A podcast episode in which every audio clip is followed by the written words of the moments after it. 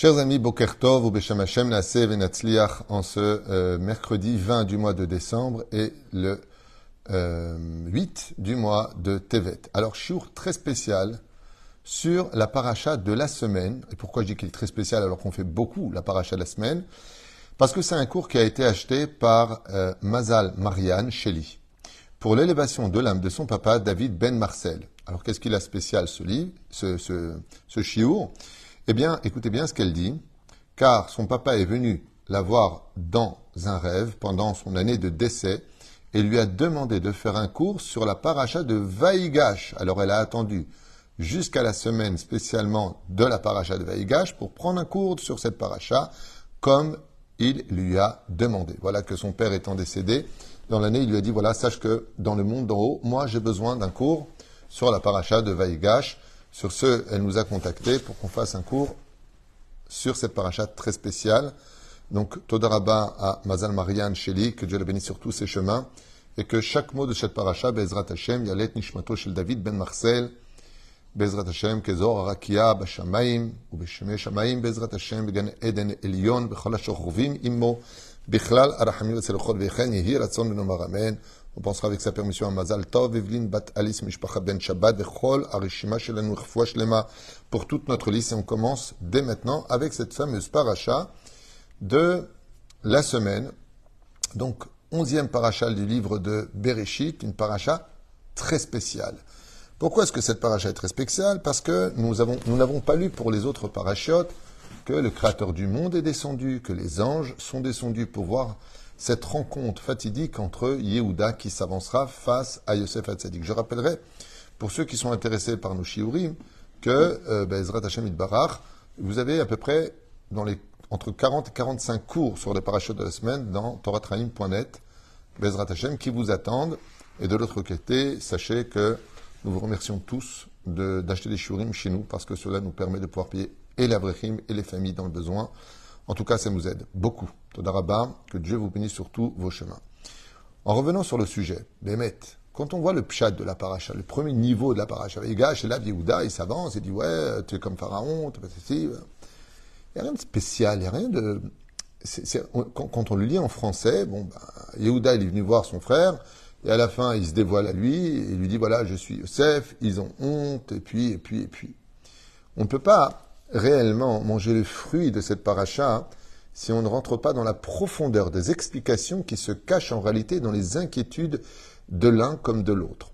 Vous l'avez bien compris, pour ceux qui ne sont pas au courant de ce qui se cache derrière cette paracha au niveau extérieur, Binyamin, le plus jeune des frères des douze tribus, est soi-disant prisonnier chez Yosef, car Yosef, de son côté, veut vérifier s'il y a toujours de la haine des enfants de Rachel entre lui et son frère, puisque Yosef a été vendu par ses frères, il veut avoir des garanties qu'ils ont fait une teshuva sincère et qu'ils ne recommenceront plus. Donc il tient avec en complot l'accord de Binyamin chez lui. Yehuda a promis à son père de ramener Binyamin et donc il va se battre pour montrer qu'ils sont tous prêts à mourir s'il le faut ou détruire toute la métropole égyptienne s'il le faudra pour récupérer leur frère.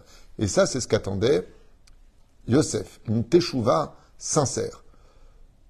Mais qu'est-ce qui se passe en réalité derrière ces mots, ces phrases, qui inquiètent tellement au point de, d'en faire un cours à la limite? C'est ce que je vous invite à rencontrer dans cette étude euh, exceptionnelle, avec beaucoup d'enseignements, qui vient d'un livre des Midrashim, pour moi un des meilleurs livres des Midrashim qui a été écrit, c'est ce livre que j'ai dans les mains, qui existe en plusieurs volumes, qui s'appelle Otsar Pelaot Torah. Donc vraiment, c'est un une compile hors du commun. Et tout ce que vous allez entendre vient de ce livre, bien entendu, qui est une compile de beaucoup de commentateurs, mais je dirais presque que ce sont des midrashim qui sont extraordinaires.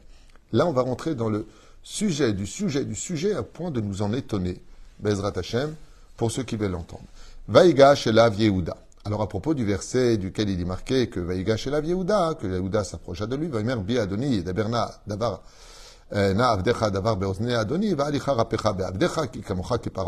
en a parlé hier. Qu'est-ce que cela veut dire? Au sage de nous dire à propos du Midrash Tanchuma, Shaita Chamato Shel Yehuda Ola. Quand Yehuda se mettait en colère, eh bien, une particularité sortait de lui. Yehuda est comparé au lion. C'est pas qu'il avait une crinière, Shalom, mais c'est que deux poils sortaient de son torse aussi durs que des clous, et du sang en sortait. Quand la colère commençait à l'envahir, eh bien, du sang en sortait.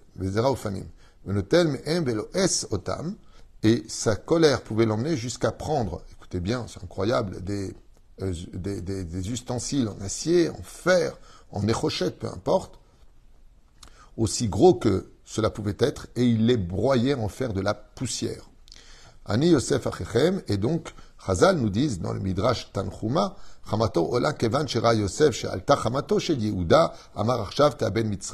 Et tout le monde savait, surtout Yosef, que si Yehuda se mettait dans une colère noire, et donc qu'il laissait libre à sa colère de sortir, l'Égypte serait totalement anéantie que par lui-même. D'où viendrait cette espèce de abracadabra? Un homme religieux, pieux, pas spécialement aménagé, habitué au combat, il avait deux poils qui sortaient de lui, qui versaient du sang, et puis surtout il avait Shagatarié. S'il hurlait, les murs s'effondraient. on va dire des choses d'ailleurs dans ce domaine. Ce qui est très intéressant, c'est que tout ça vient de la Kedusha. Quand on est quelqu'un de Kadosh comme les Hashmonaïm qui sont sortis se battre si peu nombreux face à des milliers et des dizaines de milliers de soldats mamash affûtés au combat, c'est la Kedusha. Yehuda est un homme extrêmement kadosh et sa colère est destructrice. C'est pour ça qu'on dit d'ailleurs souvent fais très attention à la parole d'un tzaddik péjoratif sur toi, car tu en verras les conséquences très rapidement. Quand un tzaddik maudit, il a presque plus le temps d'arriver chez lui qu'il est déjà atteint par la malédiction d'un tzaddik. Quand un tzaddik se fâche, faut faire attention. On raconte du Rav Alfonderi Zecher Tzadik le Kadosh Ibracha que avant de rentrer et le voir, les gens avaient l'habitude de tourner sept fois autour de sa maison parce qu'ils avaient peur de lui poser une question qui était déplacée et qui aurait pu le mettre en colère. Comme on dit souvent, on va souvent avoir un grand parce qu'on attend de lui vraiment de l'aide. Il faut faire aussi très attention de ne jamais fâcher un tzaddik. Et là, c'est ce que vient nous apprendre cette rencontre. Yosef va se dévoiler rapidement car il voit qu'il a atteint un point de non-retour. Si Ouda, qui contrôle ses émotions, les laisse se libérer, eh bien, ça va aller beaucoup trop loin et ce sera irrécupérable.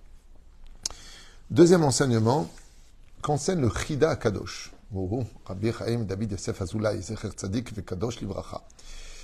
Qu'est-ce qui se passait avec Binyamin? Écoutez bien les textes, on va rentrer comme si on avait une caméra qui était présente sur place, combien le Créateur du monde s'est régalé de cela. Je sais que les textes que je vais vous dire risqueraient de choquer certaines personnes, en disant c'est quoi cette histoire, de quoi il parle, je n'ai jamais entendu parler. D'ailleurs, sachez que le but d'un chiour, c'est de dévoiler ce que les gens ne savent pas forcément. Ce sont euh, le fait de l'eitradesh, on dit en hébreu, de se renouveler dans l'étude. Alors écoutez bien. C'est dans un enseignement du Chida Kadosh, dans son livre qui s'appelle Besifro Dvash Lefi.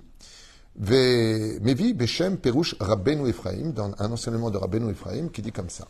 Chez Katav de Barim Niflaim, qui a écrit des secrets extraordinaires, Beyoter, chez Caché le Olmam, Alderech Hapshat, qu'il est très difficile de comprendre sur le le domaine du Pshat. Qui était vraiment Binyamin et pourquoi les textes tournent autour de lui? Regardez bien.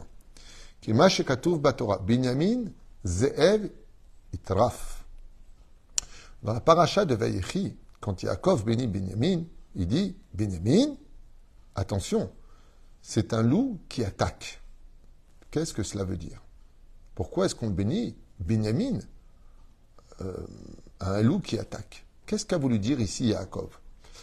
Et non machal be'alma. Et ne crois pas ici qu'il s'agisse d'une métaphore ou d'une allégorie. Rak mayam les bene Adam. Car Binyamin était un loup-garou. Quand il est né, Binyamin, contre toute attente, il est né avec quelque chose d'incroyable en lui. C'est pour cela qu'une partie des tribus d'Israël sont comparés à des animaux. Yehuda est comparé au lion, Dan est comparé au serpent, Naphtali est comparé au cerf, et Binyamin est comparé au loup.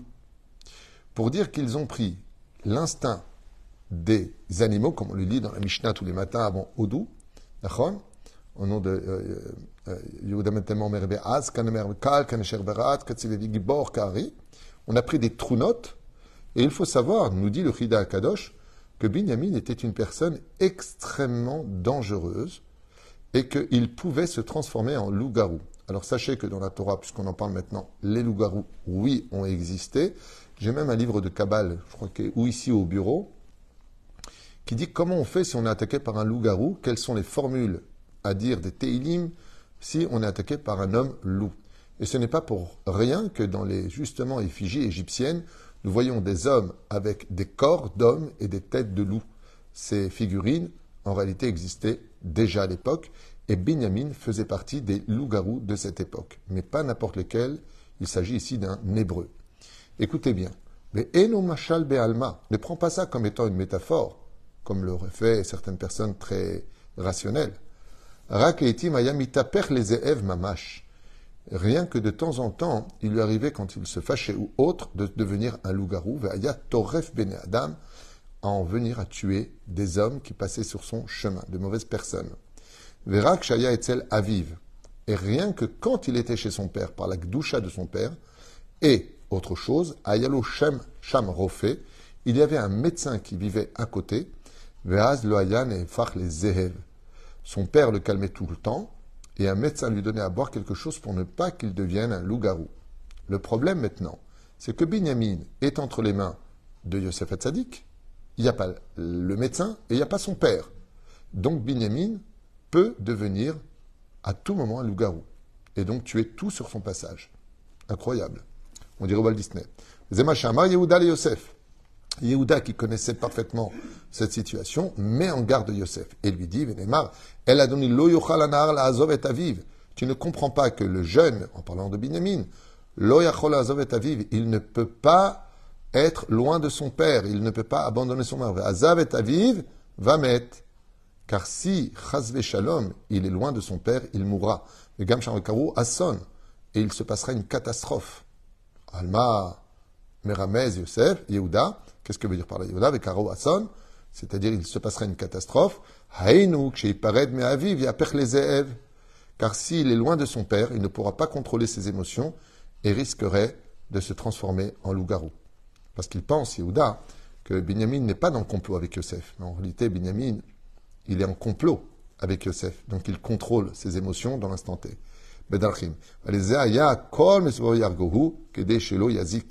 Et donc, qu'est-ce que veut dire Yehuda? Il dit on n'aura pas d'autre choix, Shalom, de porter la main sur notre frère s'il se transforme en loup-garou, car il tuera toute personne sur son chemin. Et dit là-bas, et le Midrash nous encourage, Ensham, Parashat Vayechi, al Pasuk Binyamin Zeev Teref. Et donc il dit, regarde dans la suite du Midrash, quand Yehuda, euh, quand Yaakov va bénir Binyamin. À propos de Yaakov Rachash Shechaya Bardelas Nashach et Yosef.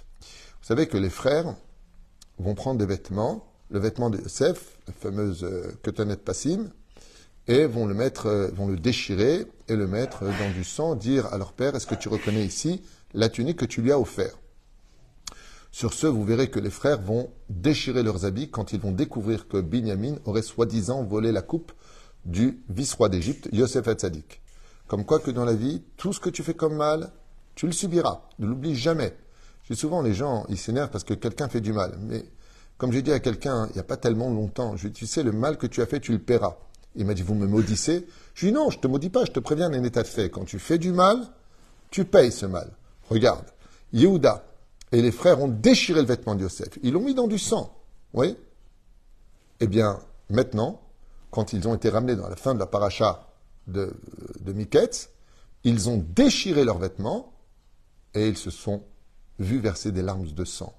Les larmes de sang que tu as fait verser, un jour, tôt ou tard, tu les paieras. Et si tu as fait déchirer le vêtement de quelqu'un, ne t'étonne pas qu'un jour ce soit tes propres vêtements qui seront déchirés, comme le dit la Gemara. Mida keneged midal batla. Mesure pour mesure ne s'arrêtera jamais. Ne fais jamais de mal, parce que tout mal qui est fait revient tôt ou tard contre toi. Dans le temps, car Dieu a tout son temps et la justice sera toujours accomplie. Oufren, kevan shelonir elav beshum pam bachalom. Qu'est-ce que pensait eh, Yaakov quand on lui a annoncé que son fils avait été apparemment attaqué par une bête sauvage? Il a eu deux questions qui se sont posées. Comment se fait-il qu'il puisse être attaqué par une bête sauvage alors que le vêtement le protégeait de tout animal extérieur? Donc ça c'est la première chose. Apparemment, on lui a enlevé ce manteau, donc il n'avait plus de protection. Deuxièmement, un animal ne peut attaquer un homme que si lui-même voit un animal. Ça voudrait dire que Yosef avait une grave faute sur lui pour que l'animal ne distingue pas sa gdoucha, sa sainteté d'homme. La troisième chose, qui était la plus dramatique de tous, c'est que Yaakov, dans son roi HaKodesh, quand on lui a annoncé la nouvelle, il a cherché son fils au Gan il ne l'a pas trouvé. Il a cherché au Gehinam, s'il avait fauté, il ne l'a pas trouvé. Il a regardé dans le Kafakela, il ne l'a pas trouvé. Alors il a dit apparemment, mon fils est vivant, mais s'il ne vient pas m'écrire, s'il ne vient pas vers moi, c'est qu'il est devenu peut-être fou. Et il n'y a qu'un seul animal dont la morsure peut rendre fou un homme, c'est le guépard. Écoutez bien ce qu'on va lire maintenant. Kevan elav bahalom, étant donné qu'il n'était même pas descendu le voir pendant l'année de deuil dans les rêves, il a dit alors il est vivant, mais il est devenu fou. Alors Shovev ben Achayot, et il doit vivre parmi les animaux comme tous les fous. Bardelas, car il existe un animal, si tu te fais mordre par elle dans sa salive, il y a des molécules qui peuvent attaquer le cerveau de l'homme et le rendre tout simplement fou. C'est la morsure du guépard. Aenu, taraf, taraf, toref. Taraf, il s'est fait attaquer. Toref en hébreu, mais, Toraf, ça veut dire un fou. Taraf, Toref. Apparemment, il a été attaqué par un animal dont la morsure peut intervenir au niveau des neurones et le rendre fou. Mishum de et Car si je n'ai pas vu Yosef jusqu'à maintenant et qu'il ne s'est pas annoncé ni prononcé, c'est qu'apparemment j'ai perdu un fils qui est devenu fou. Voilà ce que pensait Yaakov à propos du verset qu'on vient de lire. Ah, un des midrash les plus connus, c'est Shagat Yehuda et Pila Yosef O. Quand Yehuda s'est mis à hurler, car vous savez qu'une bouche qui étudie la Torah renferme une kedusha intérieure qui peut faire trembler les univers. J'aurais eu, apparemment, je vous lis euh, quelque chose que vous ne savez peut-être pas, qui m'a été envoyé ce matin. La vidéo tourne sur les réseaux sociaux. Vrai ou faux, ça ne m'intéresse pas, parce que c'est possible. Comme je dis souvent, ce qui y a de plus important dans la vie, c'est pas de savoir si c'est vrai ou faux. Quelqu'un m'a dit, est-ce que c'est vraiment vrai toutes les histoires sur le Rabbi de Lubavitch, sur, euh, sur le Baal Shem Tov, sur Rabbi Nachman de Breslev, sur Rav Yosef, est-ce que c'est vraiment vrai tout ça? Je lui dis, est-ce que ça pourrait être vrai? Il m'a dit oui. Alors je lui dis, alors c'est que c'est vrai. Ce qui est à retenir, c'est est-ce que ça pourrait être vrai? Alors je vous lis à ce propos quelque chose qui m'a été envoyé, euh, que la vidéo donc circule sur les réseaux sociaux. Un soldat raconte qu'il a été blessé à Gaza et a été envoyé à l'hôpital Tel Hachomer pour y être soigné. À son arrivée à l'hôpital, on lui a dit d'aller demander une bracha au Rav Amos, qui vit donc à Natania, mais qui est hospitalisé en ce moment. Et donc, qui est hospitalisé exactement dans le même hôpital. Quand il y est allé, il a rencontré, il a rencontré pour la première fois le Rav, qu'il ne connaissait pas. Et là, il s'est mis à pleurer et à trembler en disant, ce Rav est avec nous à Gaza, c'est lui qui nous dit où aller et dans quel bâtiment rentrer et comment agir. Suite à la vidéo qui a été faite sur ce soldat, plusieurs autres témoignages comme celui-ci sont parvenus, euh, sont parvenus donc de plusieurs soldats qui témoignent, euh, comme lui, qu'à Gaza, ils ont vu aussi le Rav Amos les diriger, mais pas que lui. Ils ont vu de leurs propres yeux Baba Saleh ainsi que le rabbi de Lubavitch les guider à l'intérieur des tunnels où à chaque mètre se trouvent des pièges. Voilà, c'est un témoignage qui est fait ici euh, de plusieurs soldats, non forcément religieux, euh, qui témoignent de notre tzadikim, pour certains vivants et d'autres partis déjà de ce monde, Baba Saleh, Rabbi Lubavitch, le Ravamos, que beaucoup de gens connaissent ici en Israël, Bezrat Hashem Barar. Ça fait du bien de lire des histoires un petit peu pour nous remonter. C'est dommage juste qu'on ait aussi des pertes. Shem Alenu, comme Damam Bezrat la fameuse Sha'agat Yehuda. Yehuda, écoutez bien, Mouvan Nespele chez Yede Yehuda. Yehuda qui était extrêmement kadosh. Kevan ou Pourquoi est-ce qu'il ne les battait pas physiquement pour ne pas se rendre impurs en les touchant car ils étaient Ovde Avodazara? Ils étaient des idolâtres. Bekasho lergo. Yarad malach upazram be'arba pinot abait. Donc avec l'aide d'un ange, ils ont été éparpillés dans les quatre coins, Kevan, Sheikiru ou Ashvatim et Yosef, Bikshu. Il y a un midrash qui dit que quand les frères ont reconnu Yosef, quand il s'est dévoilé, ils ont voulu tuer Yosef, pensant qu'ils n'avaient pas accompli leur devoir, donc toujours persuadés qu'en réalité c'était un imposteur. Imposteur. Et là serait venu un, ange qui aurait euh, envoyé balader les, dix tribus dans chaque coin de la pièce du palais. Qu'est-ce qu'a fait Yehuda? Il s'est levé et a commencé à Shaagatarié, a hurlé de toute son âme vers la direction de Yosef. Et puis, Kol Achomot chez Mitzrayim. Toutes les murailles d'Égypte se sont effondrées. Nafal Yosef Mikiso. Yosef est tombé de sa chaise. Les poils, donc les deux poils, étaient dehors avec le sang qui coulait. Et la seule façon d'arrêter Yehuda était simplement de caresser les deux poils. C'était un secret que seuls les dix frères connaissaient. Et Yehuda, et Yosef Hatzadik a demandé à son fils Ménaché d'aller lui passer la main sur les deux poils pour calmer Yehuda ce qui va choquer Yehuda en disant Mais qui a livré ce secret à cet Égyptien? Personne ne connaissait ce secret à part la famille elle-même. Ainsi, les choses ont été faites. Yosef Mikiso Paro Mikiso Shneem. Et donc, Pharaon lui-même, alors qu'il était très loin du palais de Yosef, s'est retrouvé tombé de son propre trône et perdu des dents. Et toute l'armée d'élite égyptiennes qui étaient présentes ont vu leur visage partir en arrière et ont perdu toutes leurs dents. Et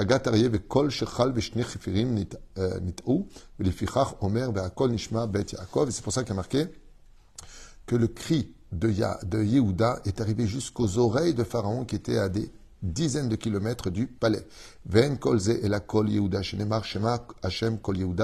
Et c'est pour ça qu'il est marqué dans le livre de Devarim, chapitre 33 verset 7, écoute la voix de Yehuda. Kevan Shira Yosef Shaita M. Boucha Gdola, Gishuna Elai. Étant donné que les frères avaient eu honte de ce qu'ils avaient fait à Yosef, Yosef leur a dit alors venez près de moi. Ceci étant, il y a un autre midrash qui dit que Ménaché, qui était le chef de l'armée égyptienne, fils de Yosef Hatzadik, Kedosh Elion, a donné un coup de pied par terre et a fait trembler toute l'Égypte. Et là, Yehuda a dit, mais il n'y a que des juifs pieux qui sont capables d'une telle chose.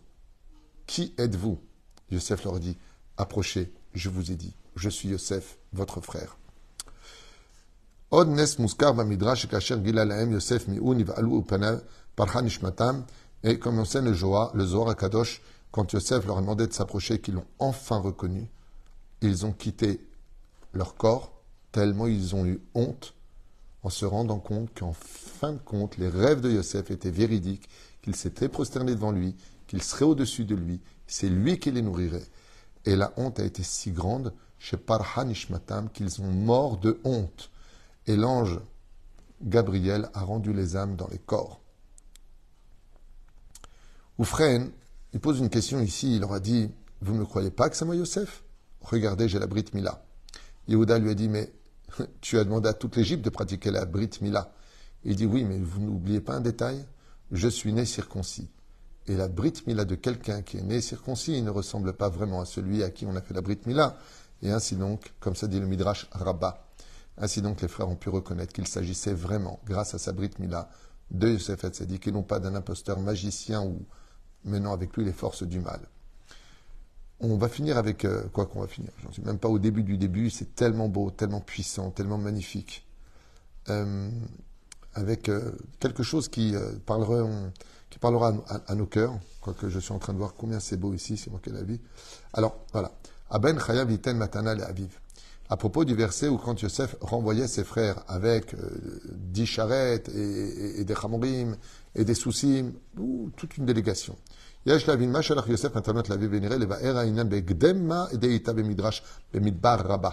Donc dans le Midrash Rabba, Shaben Hayab Liten Matana le Aviv.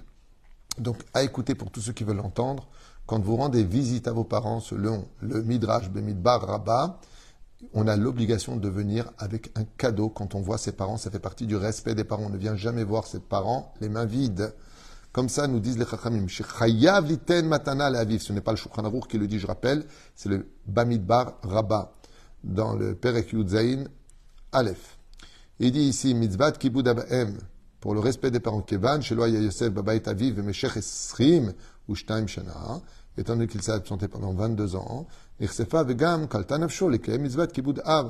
quand il a dit maintenant, vous allez voir mon père et lui dire que je suis vivant, Alken, vous n'allez pas aller les mains vides. Je vous demande de prendre avec vous tellement de cadeaux qui pourraient remplacer les 22 années d'absence où mon père ne m'a pas vu. Ainsi donc, quand on va voir son père et sa mère, n'oubliez pas d'acheter des fleurs, une boîte de chocolat, d'emrot, quelque chose. Ne venez jamais les mains vides. Mishum kibud avaem. car les parents, le père et la mère, sont considérés comme étant un roi et une reine pour les enfants, d'où l'importance de leur parler avec diligence et respect. Bezrat Hashem. Encore une chose qui est marquée ici à propos de la ségoula du Kos, euh, un des plus grands médicaments qui existent, avec lequel Yosef Hatzadik se jouait, c'est qu'il avait mis du vin dans sa coupe et il avait, allumé les bougies de Shabbat. Et il a marqué comme ça que quand un homme fait le kidouche à sa table, même une femme euh, pourrait tout à fait regarder les bougies et regarder le verre, et c'est une ségoula pour retrouver la vue. Pour ceux qui veulent, cette ségoula, elle est marquée ici en long et en large. Rachid ramène, celui qui court, il, descend sa vue, chat qui douche, belel shabbat, istakel. Et c'est pour ça que quand viendra le vendredi soir, regarde les nérotes de Shabbat, nachon, ole, gassa et en même temps, ensuite, regarde à l'intérieur de ton vin, comme l'esprit à Maharil, Mistaklut Bekidouche, eh bien, c'est une grande réfoua chez Nema pour les yeux. On va s'arrêter là parce que c'est tellement long, tellement beau. Ezrat Hashem, oh.